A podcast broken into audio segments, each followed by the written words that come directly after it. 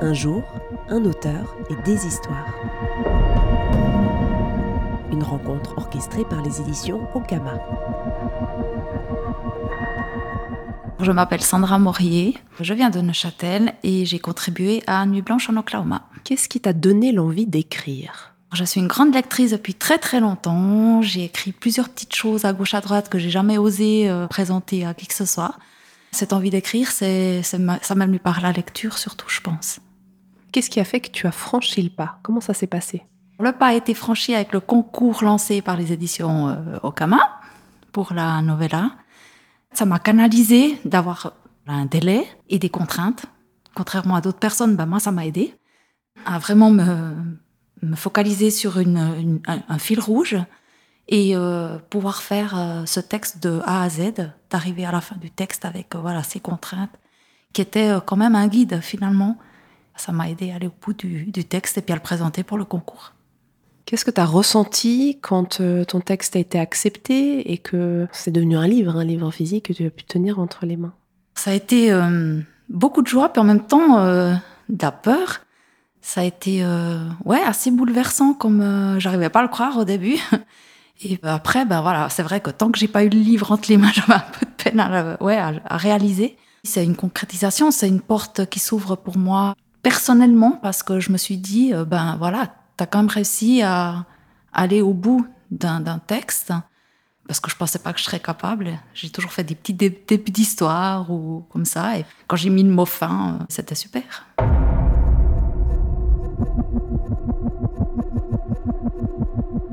Qu'est-ce qu'il y a de spécial et de particulier euh, dans le genre fantastique pour toi?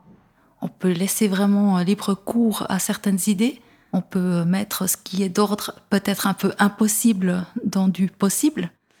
Et euh, c'est super intéressant à, exploiter, quoi. Que ça soit dans de la beat je pense, ou dans du paranormal, ou euh, il y a tellement de, possibilités que ça, ça, ça en devient super intéressant. Quelle a été ton expérience de l'écriture collective? Parce que tu participes à un ouvrage collectif avec plusieurs auteurs. Ça a été une super expérience et j'ai adoré en fait démarrer dans l'écriture avec ce contexte-là parce que je me sentais moins seule aussi. Quand c'est paru, je me suis dit, bon, bah, je suis quand même entourée d'autres auteurs, donc j'ai pas débarqué comme ça seule sur euh, la scène littéraire. Et puis le fait de, voilà, de partager cette aventure avec d'autres, j'ai trouvé ça euh, exceptionnel. Et j'avais hâte que le livre paraisse, en fait, pour pouvoir découvrir ce que les autres avaient écrit. Qu'est-ce qui s'est passé quand tu as découvert ce que les autres ont écrit? Quel regard est-ce que tu as porté sur les autres histoires que la tienne? J'ai adoré parce que j'ai vu qu'avec les mêmes contraintes, en fait, on est tous partis dans des histoires euh, différentes. C'était vraiment euh, top, quoi. C'était, c'était génial. J'avais vraiment hâte euh, de les découvrir. Puis quand j'ai pu les lire, j'étais super contente. En fait, la seule que j'ai pas lue, c'est la mienne.